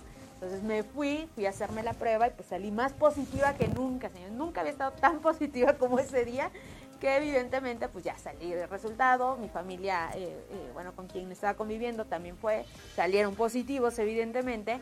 Y eh, en julio de ese mismo año, Del 2021. del 21 recibo mi primer dosis de vacuna. Entonces, pues prácticamente tenía nada que yo había tenido la infección, no tuve ningún síntoma. Fui de las afortunadas, evidentemente, como gremio médico en recibir la vacuna primero. eh, eh, recuerden que los, que los médicos eh, fueron los primeros vacunados, sobre todo los de la primera línea. Y eh, la- eso fue, perdón, en mayo. Y en julio yo recibí mi segunda dosis de esta vacuna Pfizer. Entonces, pero a algunos sí les fue súper mal, Maggie. ¿A ti cómo te fue? ¿Tuviste algún síntoma así que dijeras, ay, ¿para qué me la puse? Mira, eh, a mí me dio en la, primera vacunación, en la primera vacunación que llegó aquí a México para toda la población, porque yo veía que algunos, los pudientes se fueron a Estados Unidos a ponerse su vacuna, claro está, pero los mortales nos quedamos hasta que nos tocara. Y me tocó en junio del 2021, justo fue la primera vacuna, que fue AstraZeneca, y a mí sí me fue, me la puse un sábado, sábado por la mañana, y el, la noche del sábado para el domingo yo tenía temperatura, me dio dolor No de cabeza cierto. infernal, temperatura, el brazo no lo podía mover pero absolutamente para nada y el domingo, todo el domingo me la pasé acostada porque si no me sentía muy bien. Y ya en la segunda dosis, ya no, ya nada más fue como que el dolorcito del brazo. Y ya en la tercera dosis, eh, ahí fue Pfizer. Y ya normal. Sí, ya. Pero la primera sí la pasé muy mal. Vean, es que cada cuerpo reacciona diferente. Y, y con esto y con estos ejemplos quiero que ustedes dim- dimensionen un poquito, no solamente con el tema de la vacuna de COVID, sino con todas las vacunas. Así vamos a reaccionar. ¿Qué pasa con nuestros niños? ¿Cuál es eh, esta, eh, lo que dicen primero eh, las suegras, las mamás? Ve a vacunar al niño y regresando lo bañas, ¿no? Es, ¿Por qué dicen eso? A ver, doctora, eso es de, de abuelita, ya sabes, como el remedio de las abuelitas. Sí. eh, que también en esas vacunas decían ponle lechuga para que se duerma todo el día. A mi sobrino le relaja, hicieron esa- ¿no? A mi sobrino le hicieron eso.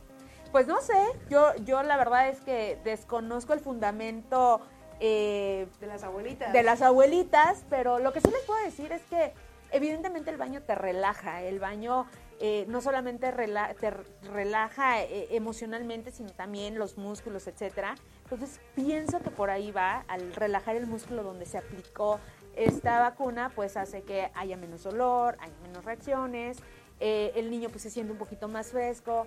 ¿Qué pasa cuando los niños o nosotros adultos tenemos fiebre? Pues te aplican medios físicos como trapitos mojados, mojados temperatura ambiente, eh, en algunos casos, pues sí, te tienen que poner, bañar con agua helada, casi casi. Entonces, pienso que va muy relacionado con este tema, ¿no? Entonces, eh, creo que es una buena técnica. Yo creo que cuando nos tenemos hijos y nos dicen, haz esto, pues ahí vas corriendo porque tu mamá te lo dijo, porque la suegra lo dijo, y entonces tú crees que va a ser algo correcto para tus hijos. Mientras no yo creo que está bien y es una buena forma de relajar a, tanto al niño como a los adultos. Entonces, aplíquense las vacunas. En realidad todos tenemos eh, eh, la opción de, ya, ya escucharon a la doctora Magda que nos hablaba desde la vacunación hasta la vacunación en entonces a mí, que no me toca, en qué momento. Y justo la doctora Laura García nos va a platicar acerca de estas vacunas disponibles. Actualmente yo, edad 25, 40 años, me tengo que seguir vacunando o qué es, ¿quiénes son los que deben de, hacerse esta vacunación? ¿Cuáles vacunas tenemos actualmente disponibles hablando específicamente de COVID? Y por otro lado, eh, me encanta eh, que nos platiquen la experiencia. La doctora Laura fue de las médicos que estuvo desde el día uno que empezó este, esta gran campaña de vacunación, iba y compartía y estaba con la gente. Ella se enfrentó, ¿no? A que si sí, este, inyectaban aguas y este, era mentira que te, que te lo aplicaban correctamente. O sea, todo eso ella lo vio. Y los efectos adversos, ¿no? Lo que pudiera pasar, tenían que estar muy al pendiente si el paciente se sentía mal, si se desmayaba, si eh, hacía algo que se llama anafilaxis, que, que, es una reacción alérgica bastante grave y que lleva al paciente hasta la muerte. Entonces, todos estos puntos se tenían que considerar y la doctora Laura García fue de los médicos que ahí estuvo desde que inició esta gran campaña y me encanta que nos comparta, pero pues también qué vacunas tenemos hoy disponibles y cómo debemos de aplicarlas. Vamos con la doctora Laura García. Sí, claro, bueno, pues sí, nos tocó estar ahí en el banderazo de arranque a la vacunación a la población en general. Este, pues al principio la verdad es que sí había mucha renuencia a la vacunación. Eh, yo pertenezco a la alcaldía de Iztapalapa, pero a pesar de ello, sí tuvimos una alta demanda. La realidad es que me da mucho gusto decir que de la población en general que estuvo acudiendo a las sedes de vacunación, fueron muy pocas las personas que no quisieron vacunarse. Eh, por miedo, por ignorancia, por desinformación, porque también desafortunadamente, a pesar de que ya tenemos las redes y que es una muy buena fuente de información, pues eh, hay también mucha desinformación y muchas veces ese chisme se pasa mucho más rápido que la información real y verídica y no se toman el tiempo para cotejar realmente que la fuente de donde están tomando esta información sea una fuente confiable y de fuentes oficiales.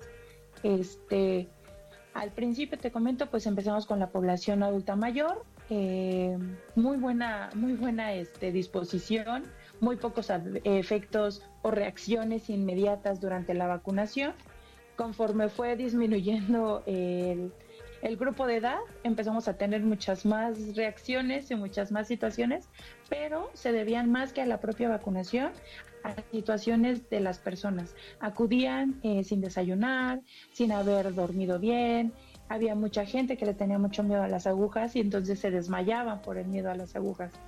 Este, era más una situación personal que por la propia reacción hacia la vacuna.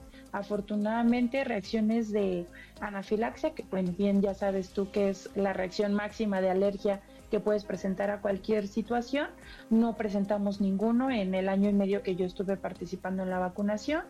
Dentro de los efectos más eh, predominantes fue la hipertensión, pero pues muchas veces se debía a que estas, a estos pacientes ya se conocían con hipertensión y no se habían tomado su medicamento. Entonces, evidentemente el estrés de la vacunación, la falta de desayuno eh, y todas estas eh, variantes, pues provocaron que se que les, les, subiera la presión, pero los pudimos estabilizar y se fueron este, por su propio pie de regreso a su casa. Em, actualmente, ahorita nada más tenemos eh, vacuna Abdala, eh, probablemente vaya a llegar eh, vacuna Sputnik. La vacuna Abdala es la que se va a estar aplicando para menores de 18 años. Sputnik solamente se va a limitar a mayores de 18 años y eh, solamente se va a aplicar en caso de que no hayan tenido ningún esquema anterior de vacunas. Esto desde los 5 años. Este, si ya tuvieron algún esquema de vacunación, sea la dosis que haya sido, tres, cuatro o hasta cinco dosis, que es la cantidad de dosis autorizadas hasta el momento, si no ha pasado más de un año de la última aplicación de la vacuna, no se recomienda que se haga esta revacunación. Ese sería como un refuerzo al año cumplido de la última dosis aplicada de vacuna. Sobre todo si ya tuvieron las cinco dosis que se recomendaban anteriormente no se nos está diciendo que solo se les ponga a cierto grupo de, este, de edad, todos se pueden revacunar, solamente eh, el esquema cambia para los que no han recibido ni una sola vacuna, este, porque se tienen que estar revacunando eh, cada 28 días para que completen un esquema. Y esto sería con Abdala y sería de 5 años en adelante menores de 5 años, ahorita no se les está aplicando ninguna vacuna, no está autorizada todavía. Pues ahí está la información, señores. Muchísimas gracias a la doctora Laura porque de pronto surgió muchas dudas, ¿no? Surgió que me tengo que vacunar, no, eh, los adultos mayores, a dónde voy, si me la ponen, no me la ponen. Entonces ahí está toda la información. Si ustedes tienen a alguien que requiera y que no se haya aplicado la vacuna, por favor, vayan a a su centro de salud, a su clínica, a su médico y que ellos también les indiquen, ¿no? Cuántas dosis, qué seguimiento se les ha dado y sobre todo pues pura prevención. Ya hablamos eh, más que suficiente de por qué son importantes las vacunas, entonces es pura prevención.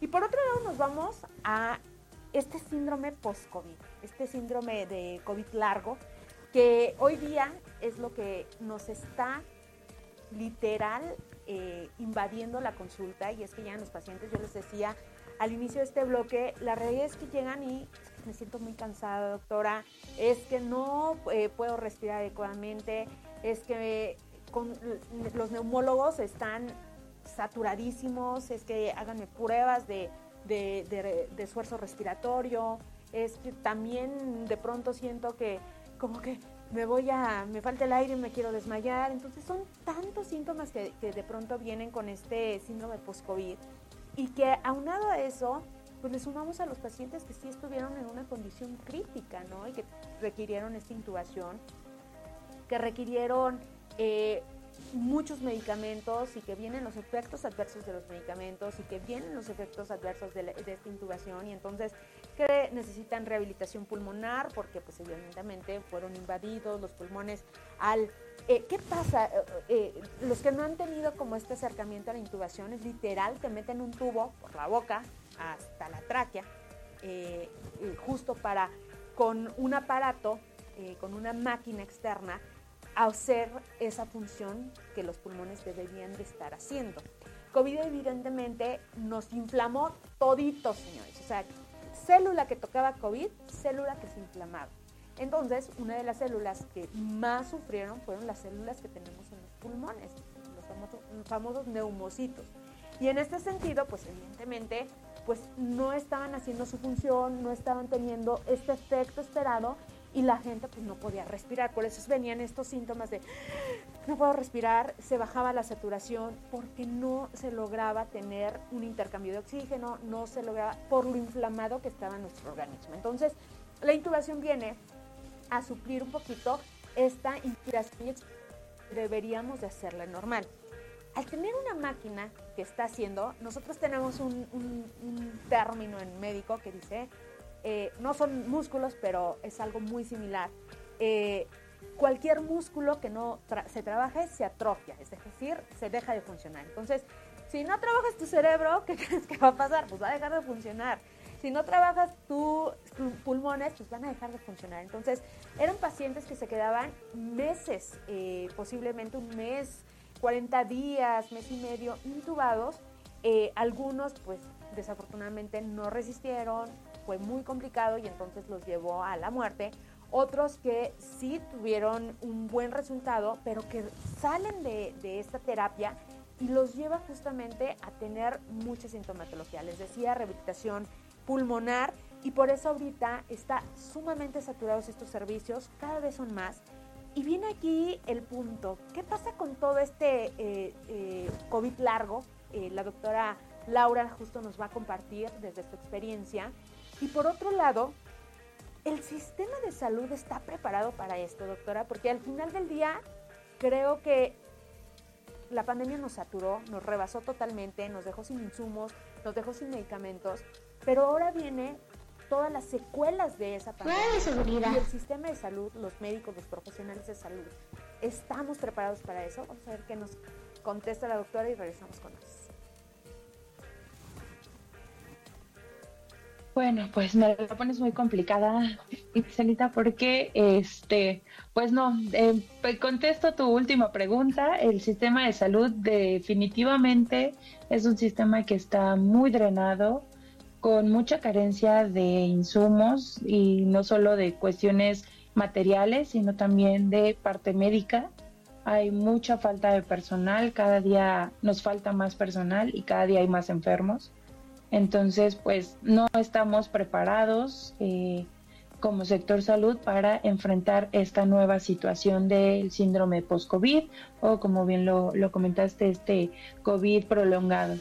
Eh, implica muchas situaciones porque los, evidentemente los pacientes que fueron intubados tienen hasta un tercio más de riesgo de presentar este síndrome post-COVID porque obviamente hubo un mayor compromiso de su aparato respiratorio. Puede incluso presentarse hasta seis meses después de haber sido dado de alta. Esto de que vaya a ser inmediata las manifestaciones no se ha visto así.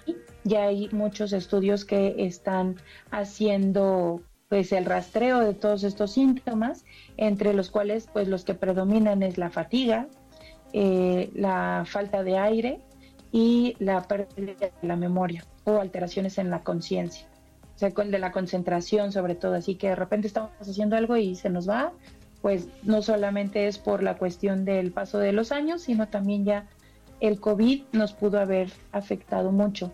¿Por qué más en los pacientes intubados? Porque obviamente pudieron tener más alteraciones neurológicas y esto pues condicionar que haya mayor debilitamiento y por eso tengan todas estas, estas complicaciones para las cuales no estamos preparados y no tenemos ningún manejo terapéutico actualmente. La terapia pulmonar, pues desafortunadamente no todos tienen el acceso a ella porque se da solo en centros especializados o en institutos. Eh, los primeros niveles, como las clínicas familiares, que es en donde vemos a la mayoría de la población, pues evidentemente nos es muy difícil que podamos brincar hasta los institutos o a los hospitales generales para que los pacientes puedan acceder a estos servicios y tampoco se nos proporcionan las herramientas para que nosotros podamos hacer algo desde nuestra trinchera, ¿no? O sea, a lo mejor alguna capacitación o alguna recomendación o eh, páginas abiertas para la población en donde se puedan ver los, los este, ejercicios con materiales que a lo mejor las personas puedan conseguir en casa, porque también pues luego piden equipos muy sofisticados que pues la realidad es que la economía de la población y más con esta situación que venimos saliendo de pandemia, este, toda la cuestión económica, la inflación, la crisis económica que se avecina, pues nos puede hacer todavía más difícil el poder tratar todas estas complicaciones del post-COVID. Y bueno, pues ahí está la información. Muchísimas gracias a la doctora. Imagínense, un tercio de los pacientes que fueron intubados tienen más riesgo de este síntoma. Así que, pues si tú tienes algunos síntomas ahorita, vamos a ver cómo, a dónde y, con quién ir. Pero pues, antes Maggie tiene mucha información también que dar. Así es, doctora. Y gracias a los que están siguiendo la transmisión en este momento a través de la página de Grupo IPS. Aquí tenemos a Gregorio Enrique Leal Martínez que nos dice, saludos desde DHL Angares. Y a ver, Gregorio, tú que nos estás sintonizando, ya se vacunaron. ¿Cómo fue su experiencia también si tuvieron COVID, si les pusieron esta vacuna? ¿Qué, ¿Qué, fue lo que pasó? ¿Cuál fue su experiencia? Nos gustaría que nos compartieran obviamente a través de la página y aprovechar que la doctora está en este momento aquí y que puede resolver también todas sus dudas, porque a veces nosotros, doctora, pensamos que nada más pasamos por eso, pero nuestra experiencia también puede ayudar a otros que nos estén sintonizando. Totalmente, Maggie. Y algo súper importante es que muchos de los pacientes se quedan con muchas dudas. O sea, van al médico y salen y digo, ay, pero ¿por qué no le pregunté esto? ¿Y esto cómo lo tengo que hacer? ¿Y cómo lo debo de tomar? Por favor, despejen todas sus dudas. Para tener tratamientos exitosos y evidentemente cura de algunas enfermedades o control de las enfermedades, tiene que ver mucho con esta comunicación que tenemos con los médicos. Entonces, pregunten, aunque el doctor rápido los quiera despachar del consultorio, porque pasa, ¿no? Por eso esa, esa frase de visita de doctor, porque rápido Claro, a ver, doctora, explíquenos eso, ¿eh? Ya, ya, ya, ya tienes una duda y como ni siquiera entendí lo que escribió, pues ya me voy. Cuando llego a mi casa están todas las dice? dudas. ¿Qué claro. dice? No le pregunté, se me fue. Nuestro sistema de salud, eh, me da mucha pena decirlo, pero es fatal. Fatal nuestro sistema de salud porque la demanda es demasiada. Son muchísimos los pacientes que tienes que atender en un día. Entonces te meten 20, 30 consultas y entonces por eso te dicen 15 minutos, 10 minutos y vaya, o sea, lo que vas. Cuando una consulta realmente, yo por ejemplo mis consultas privadas que doy, pues duran de 40 hasta una hora, Maggie, porque es lo que necesitas, porque necesitas escuchar a tu paciente, necesitas conocer todo el historial del paciente y por otro lado, a veces el paciente solamente quiere hablar y ya con hablar se curaron todos sus males. Entonces, sí debes de tomarte... Necesito hablar con usted, doctora. sí, literal. Terminando este programa, yo necesito hablar con usted. Y tienes que ver al paciente de una forma integral, Maggie. No porque yo sea especialista en un área, no quiere decir que no voy a ver el área de la alimentación o el área emocional, el área mental. O sea, hay que ver al paciente como un todo. Yo les hablo eh, en muchas de mis consultas de decir, yo veo al paciente en 360 grados. Capacito a muchos médicos eh, en el tema de, de eh, mi especialidad, pero creo que aquí el punto es que cuando tú generas esta empatía y esta conexión y esta compasión y esta buena relación médico-paciente, de verdad que los resultados y el apego al tratamiento son muy diferentes. Entonces, nuestro sistema de salud evidentemente nos lleva, hablo específicamente en hospitales públicos, a que sea muy acelerado esto. Entonces, no entiendes, ay, que me dijo, ay, ya se me olvidó, qué dice aquí, porque además, pues sí escribimos medio feo los médicos. Bueno, yo no, pero algunos sí escriben feos. no, Yo no. Pero algunos eh, doctores ya lo hacen todo a través de su computadora, que eso se los agradecemos, los mortales se los agradecemos infinitamente, que ya lo hagan a través de su computadora, mira, ya imprimen la, la, la receta.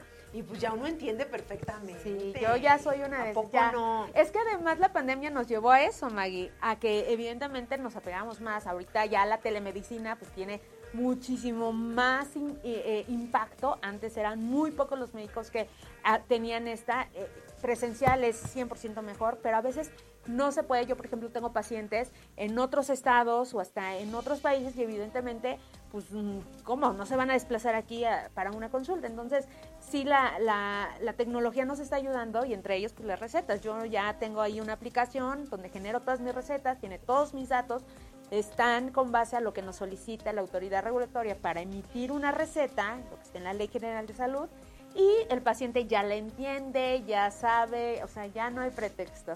Entonces creo que eh, más bien es eh, ir tomando estas herramientas como profesionales de la salud, Maggie, en beneficio y en pro de nuestros pacientes y en su momento, pues evidentemente, pues tendremos que ir adaptándonos a nuevas formas y a nuevas eh, tecnologías que, que van surgiendo, ¿no? Exactamente. Y de hecho también aquí tenemos otro saludo que nos dice Omar Rivera, saludos desde Coprolmex CDMX. A ver, Omar Rivera, y nos gustaría tú que nos estás escuchando de- en, en Coparmex, si ahí tengan eh, no sé, algún programa respecto a lo que son las vacunas, ya sea hacia influenza, ya sea hacia COVID. Nos gustaría que nos compartieras y que nos dejaran sus comentarios también, eh, porque sabemos que, bueno, cada empresa, de donde nos estén sintonizando, pues tienen diferentes también campañas respecto a esto y sobre todo ahorita en invierno. Así que pues háganoslo saber, déjenos sus comentarios a través de la transmisión, así como Mar que nos está preguntando, eh, también nos gustaría que Gregorio nos compartieran sus experiencias respecto a lo que son las vacunas, si han tenido algún síntoma o, cómo han pasado esta época respecto a lo que es COVID, influenza. Háganoslo saber, compártanos la información. Vamos a ir rapidísimo un corte, señores, pero regresamos. Y ya estamos de vuelta, señores, 12 de la tarde con 41 minutos y ya casi terminamos este programa, doctora. Pero sí me gustaría que nos compartiera, pues, qué hacer cuando nosotros traemos ahí algún síntoma y, que ya no sabemos, bueno, quedamos ciscados, de hecho, de, todo lo de COVID, pero después el año pasado también fue lo de la influenza, ¿no? Entonces, ay, ¿qué síntomas? ¿Y qué tal si es influenza? ¿Pero qué tal si es COVID? ¿Qué es lo que tenemos que hacer? Y sobre todo ahorita que ya se viene esta época de frío. Claro, querida Maggie. Fíjate que eh, esto es súper importante. Uno, porque podemos confundir muy, muy fácilmente, ¿no? Puede ser desde un resfriado, una gripe, por supuesto, algo que le llamamos nosotros faringitis, que es cuando se nos inflama, o cuando las amígdalas, faringoamigdalitis, que le llamamos nosotros, que se te inflama no solamente la faringe, sino también las amígdalas. Entonces, son muchas las enfermedades y, por supuesto, bronquitis, neumonía, COVID, por supuesto. O sea, son tantas las enfermedades que puedes enfrentarte y el tema es que son síntomas, nosotros le llamamos inespecíficos. O sea, COVID te da fiebre, influenza te da fiebre. O sea, ¿cómo yo voy a identificarlo? Sin embargo, cualquier síntoma, por mínimo que sea, tienes que consultar a tu médico. La doctora García, Laura García, nos, nos eh, justo nos dice qué hacer, a dónde ir si yo detecto algún síntoma y sobre todo si estos síntomas tienen que ver con una post-infección, o sea, del síndrome post-COVID. Vamos a ver qué nos dice la doctora Laura García. Bueno, pues me la pones muy complicada, Ixelita, porque, este, pues no, eh, contesto tu última pregunta. El sistema de salud definitivamente es un sistema que está muy drenado, con mucha carencia de insumos y no solo de cuestiones materiales, sino también de parte médica. Hay mucha falta de personal, cada día nos falta más personal pues primero, antes que nada, reconocer los síntomas, ¿ok? Nosotros sabemos las capacidades, ¿no? La, realidad es que la población mexicana es una población muy sedentaria. Entonces sabemos que si subimos un piso de escaleras, pero antes no nos fatigábamos y ahora sí, ahí hay un foquito rojo. Hacer actividades que anteriormente no nos daban esa fatiga eh, o esa falta de aire, que ahora sí, ese es un pequeño foquito rojo en el que podríamos eh, requerir la intervención del médico y ya una evaluación completa en el consultorio nos podría ayudar a ver si somos candidatos o no para estas intervenciones. la, la, parte de la memoria, de la concentración, bueno, eso es una situación que pues también a veces se puede confundir un poco por el paso del tiempo, ¿no? Todos sabemos que pues conforme vamos teniendo más edad, como que la memoria ya no es la misma de antes y como que que a qué venía y me regreso para ver si agarro la idea en el camino y eso creo que nos pasa muy a menudo a la gran mayoría, pero en esta condición de COVID se acentúa todavía más. es más evidente que de plano si regresas y no te acuerdas ni a qué ibas o salen a un eh, encargo y regresan sin haber hecho el encargo porque van desconcentrados totalmente y hay una, un daño evidente ahí a, la vez de la memoria. Entonces, si detectamos esto, pues lo ideal es acudir inmediatamente con el médico para que haga una evaluación completa y entonces determine si requerimos de una intervención ya de un segundo o tercer nivel. Y pues ahí está la información. Con el médico, señores, cualquier síntoma, cualquier malestar, vayan con su médico de confianza, ya sea su médico familiar, médico general o con un especialista, un neumólogo, medicina interna. Bueno, y si no, pues me marcan, me llaman, me mandan un mensajito a través de mis redes sociales. Yo los puedo referir con muchísimo gusto con algún especialista, dependiendo de qué síntomas se presenten. Y evidentemente el punto aquí es siempre, siempre, lo que sea, cualquier malestar, que dolorcito de cabeza, que vi una lucecita, detectarlo al tiempo, porque en medida de, de esto vamos a poder tener mejores tratamientos oportunos, rápidos y mejores resultados. Entonces, ya para no alargar más y quitarle más tiempo a la doctora García, pues que nos deje un mensajito, por supuesto, agradecer eh, la disposición, el compartir todo este conocimiento, eh, pero qué mensaje nos deja, eh, sobre todo, a sabiendas de que ya vivimos una pandemia, ya tuvimos una experiencia, ya sabemos a grandes rasgos qué sí, qué no debemos hacer, pero sobre todo creo que aquí lo más importante es tomar la conciencia y la responsabilidad de nuestra salud. Entonces, eh, vamos con la doctora García que nos dé un mensaje final y por supuesto todo el agradecimiento por su tiempo y disposición. Sí, claro, bueno, pues el mensaje sería que el COVID sigue eh, presente, no se ha ido, no se va a ir, ya va a vivir, va a ser parte de, de nuestro día a día y que ante cualquier síntoma respiratorio, por favor, no se automediquen, acudan al médico. Para poder hacer una prueba de COVID y detectarlo, tenemos máximo cinco días de haber iniciado los síntomas. Si ustedes van a los 15 días, pues evidentemente ya no vamos a poder detectar y dar un buen tratamiento a lo que ustedes estén padeciendo. Entonces, ese sería el mensaje. Si hay síntomas, pues por favor usar cubrebocas, las medidas que ya nos han venido diciendo de los últimos tres meses, tres años, perdón, que ya los tenemos hasta el gorro de que todo el tiempo les estamos diciendo, pero lavarse las manos, usar cubrebocas. Si yo tengo gripa, pues me pongo cubrebocas, no solo por mí, sino por los que están a mi alrededor, en mi, en mi casa, en mi trabajo, eh, en, el, en la calle, porque no sé si esa persona está vacunada o no, si puede enfermar y ponerse grave y morir. Entonces hay que cuidarnos y sobre todo vacunarnos. Si no nos hemos vacunado, aún estamos a tiempo.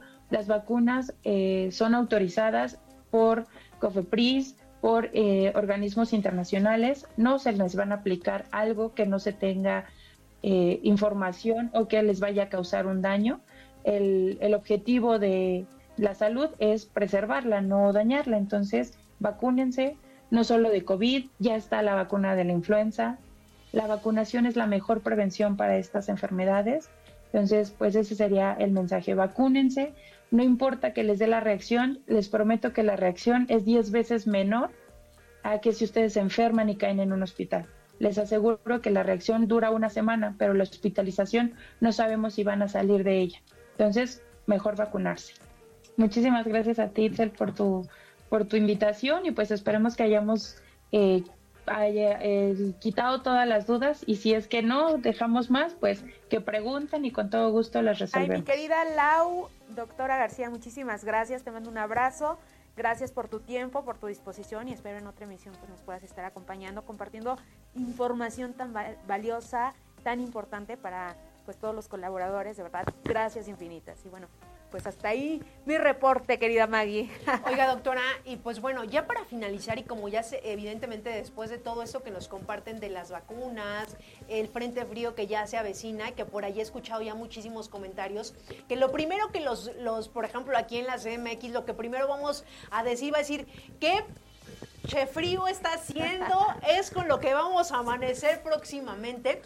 ¿Qué recomendaciones nos daría para estas bajas temperaturas? Claro que sí, Maggie. Fíjate que les voy a dar las pautas justo para prevenir las enfermedades invernales, estas enfermedades eh, estacionarias, así nosotros le llamamos, de estaciones, evidentemente. Y es que también algo súper común que pasa es que dan muchas alergias, la famosa rinitis alérgica, que ya no aguantas la comezón y que qué hago. Bueno, pues hay que tomar muchas medidas y si quieres evidentemente prevenir en la medida de lo posible las enfermedades invernales, pues hay que hacer algunas recomendaciones de los especialistas. Uno, seguir una alimentación equilibrada, frutas, verduras, proteína, etcétera. Incluir en la dieta, evidentemente, pues todos estos alimentos ricos en vitaminas, en minerales, dormir las horas necesarias, por lo menos ocho horas, hacer ejercicio. El ejercicio es otra cosa, señores, de verdad, te, no solamente produce bienestar físico, sino también mental y emocional.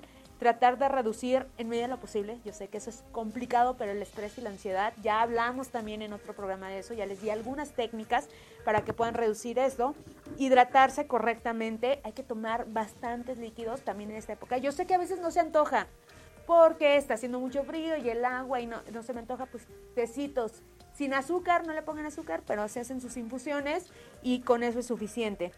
Vigilar, por supuesto, a los más pequeños en casa que se laven las manos frecuentemente, yo lavarme las manos frecuentemente, ventilar a diario la casa, la escuela, el trabajo, donde te encuentres, por lo menos 10 minutos, sí tener las, las ventanas abiertas para que se ventile, eh, haya este movimiento de aire y evitemos el estancamiento de virus, bacterias, etcétera evitar los cambios bruscos de temperaturas, que hay, es que yo estaba aquí súper calientito y de repente me salgo y no me cubro, pues evidentemente esto también nos puede, e, estos choques de temperatura llevar a eh, agravar, no que te produzca, eh, algo súper importante es que creemos que con el frío o, la lluvia o con, cuando nos mojamos es lo que nos produce la enfermedad. No, lo que produce la enfermedad es un agente patógeno, un virus, una bacteria, un microorganismo. Eso es lo que produce la, infección o la enfermedad. Pero sí hay condiciones tanto físicas como emocionales, climáticas, etcétera, que te llevan evidentemente agravar eh, esa enfermedad o que se quede ahí la enfermedad. Entonces, eso es súper importante. Tratar de mantener la casa pues eh, con una humedad y, templada y que evidentemente recordar que en caso de presentar alguno de los síntomas, hay que acudir con un médico a un centro de salud. A quien más confianza le tengas prácticamente, evitar automedicarse, por favor, no se automediquen, hay que beber abundantes líquidos, les decía, abrigarse bien. Y eh, algo súper importante y que eh, referente a esto que les platicaba de, de cuando nosotros nos mojamos o nos exponemos al frío, y es que nosotros en nuestra nariz tenemos muchos vellitos. Unos hasta se los quitan, Maggie no les gustan, los destilan, los cortan. no, es que también que los traiga afuera, doctoras, también no sean así, digo, también una depilada. Bueno, sí hay que recortarlos un poquito. Un poquito, por favor. Pero no los quiten completamente porque estos vellos hacen una función súper importante. Cuando nosotros estamos respirando, al inspirar, inspirar perdón, se, eh, evidentemente pues jalamos polvo, partículas, bichos y todo. Entonces estos vellitos tienen eh, eh, son como filtros, nos ayudan a que no entre cualquier cosa a nuestra nariz. Entonces, por eso es bien importante tener esta barrera de vellitos. Pero por otro lado, también el moco juega un papel importantísimo porque al ser tan viscoso, su idea es encapsular todos estos microorganismos y junto con los vellos y el, eh, bueno, vellos y moco, pues evidentemente hacen una función de expulsar esos, uno, evitar que entren y por otro lado, expulsar esos microorganismos que pudieran exponernos a la enfermedad. ¿Qué pasa cuando nosotros estamos, nos quedamos húmedos o, bueno, mojamos y está en nuestra ropa húmeda o nos exponemos a estos cambios bruscos de temperatura? Pues evidentemente eh, los, no hacen su función adecuadamente, ni el moco ni los vellos, se quedan como paralizados ahí y entonces este barrido no se hace adecuadamente, el moco no funciona, no encapsula y entonces es muchísimo más fácil la entrada de estos microorganismos y por otro lado muchísimo más complicada también que los expulsemos a través de moco. Entonces, por eso eh, los cambios de temperatura, no es que el frío o que cuando te mojas te cause la enfermedad, es un factor que puede condicionar, pero lo que realmente te enferma es estar expuesto a una gran cantidad de microorganismos, hablemos virus, hablemos bacteria, hablemos hongo, hablemos parásito o el que sea. Entonces, eh, prácticamente estas son las pautas de prevención. Eh, siempre, siempre, cualquier duda con su médico, por favor, escríbanme para que yo pueda orientarlos, los pueda referir con algún especialista, con todo gusto. Puedo eh, mandarles agenda para consultas. Bien, doctora. Pues mire, ya después de esas recomendaciones, también por ahí veía yo en algunos mm, recomendaciones Cuidar también a nuestras mascotas. Recordemos también que en esta época de frío, yo sé que a veces algunos los dejan fuera de casa. Tomen conciencia de que son también animalitos que sienten, señores. Entonces, si nos hicimos responsable de un animalito, de un perrito, de un gatito, tenerle su espacio en particular, pues obviamente, ahorita que bajan las temperaturas. Además, también por ahí veía que no nos pongamos, eh, yo sé que a veces la parte donde sentimos más frío es en los pies y en las manos, doctora. Y de repente lo que hacemos es ponernos doble calcetín. Por ahí veía también y recomendable que mejor utilizar calcetines de lana porque hay quienes se ponen doble calcetín. Entonces, eso también hace que no circule bien la sangre y también puede llegar a tener complicaciones. Entonces, pues ahí ojo nada más respecto, eh, abrigarnos con ropa adecuada para esta temporada. Recordemos que también hay ropa térmica que podemos utilizar y, ¿saben? No andar, ahí también veía también ponernos como cebollitas, ya saben, de capa tras capa, tras capa, tras capa. Ahí es elección, pero yo creo que también ahorita ya en la actualidad hay muchísima ropa que podemos utilizar, eh, que, que, nos va a calentar perfectamente y no es necesario andar así como ya saben, de ahí hasta no puedo respirar de tanto que anda uno cargando, doctora.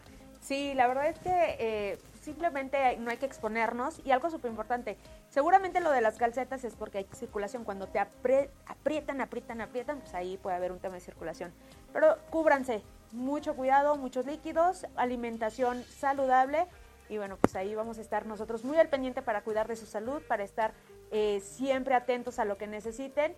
Y ojalá, de verdad, ojalá se apliquen esas vacunas. Yo veo ahí ya varios comentarios de que sí hay campañas de vacunación, sí se promueve, entonces simplemente es que si ya te lo están poniendo ahí, lo aproveches, por favor, aprovechalo porque es súper, súper valioso, Maggie.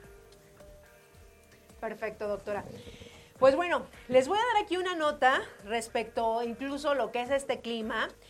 Pues expertos en la NASA y el Centro de Predicción del Clima Especial han emitido una alerta ante la inminente llegada de la tormenta solar denominada CME Caníbal la cual espera eh, impactante a la Tierra hoy, 30 de noviembre, y la Administración Nacional de Oceánica y Atmosférica ha indicado que los efectos de esta tormenta serán sentir durante esta noche del jueves, concluyendo en las primeras horas del viernes primero de diciembre.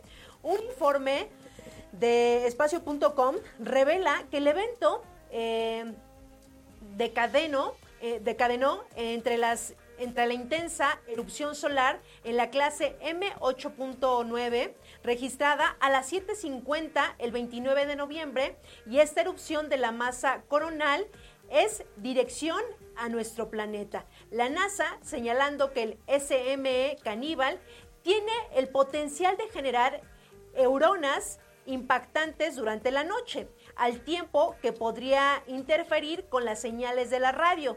Se estima que esta duración del fenómeno alcanzará hasta 15 horas. Así que pues ahí está esta información, señores, y también vamos a mandar un saludo a Esmeralda que está sintonizando el programa. Muchísimas gracias a los que sintonizaron ese programa. Yo espero que, bueno, Cualquier duda, doctora, respecto a esta información que tuvimos el día de hoy, al COVID, al frío, a, todo esto que, se, que, nos, que nos enfrentamos al frente frío, ¿dónde la pueden localizar para algún mensajito, cualquier situación? háganoslo saber sus redes sociales. Claro que sí, Maggie, muchas gracias. Estoy como doctora Itzel Dávila, doctora seguridad. Busquen doctora seguridad más sencillo. Ahí me encuentran, está mi página y con todo gusto eh, me mandan mensajitos, yo les apoyo, yo les contesto, eh, eh, de pronto me tapo poquito, pero siempre les contesto y los puedo canalizar y referir con algún especialista si están teniendo algún síntoma, algún malestar, o bien los puedo consultar. doctora Seguridad ahí en Facebook. Perfecto, doctora. Pues muchísimas gracias. Gracias a todos los que siguieron este programa el día de hoy. Recuerden que son programas especiales y sobre todo también a las doctoras, eh, la doctora Laura, la doctora Magda, que contribuyeron a parte de información eh, del programa del día de hoy. Pero como siempre, doctora, es un gusto que nos acompañe mes con mes, sobre todo con información que puede aportar muchísimo a todos los colaboradores de esta gran familia de Grupo IPS. Así que, pues muchísimas gracias por acompañarnos en este también su programa. Muchas gracias, Maggie. Como siempre, un gusto, un placer. Gracias por recibirme siempre tan cálido. Gracias a Grupo IPS por incluir, por ocuparse de la salud de todos sus colaboradores.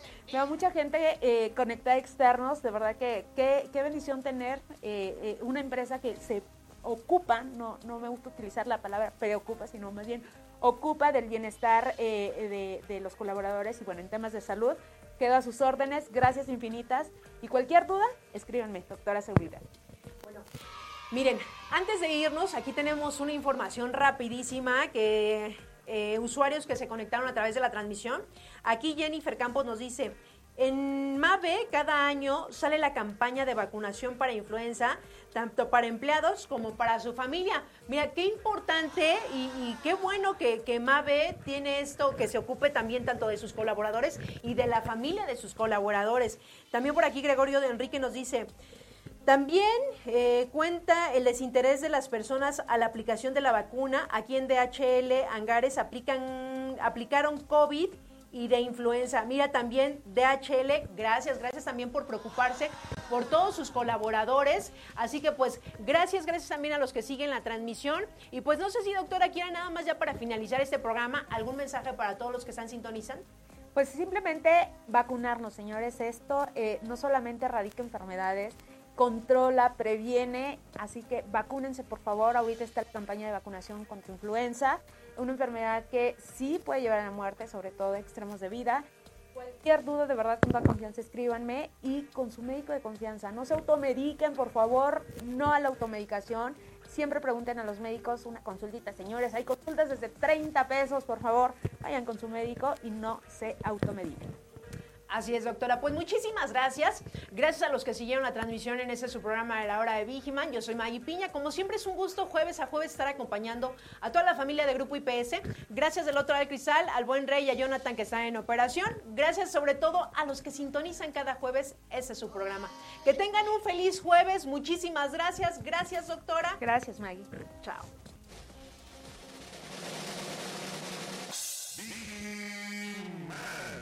Espero en el siguiente programa.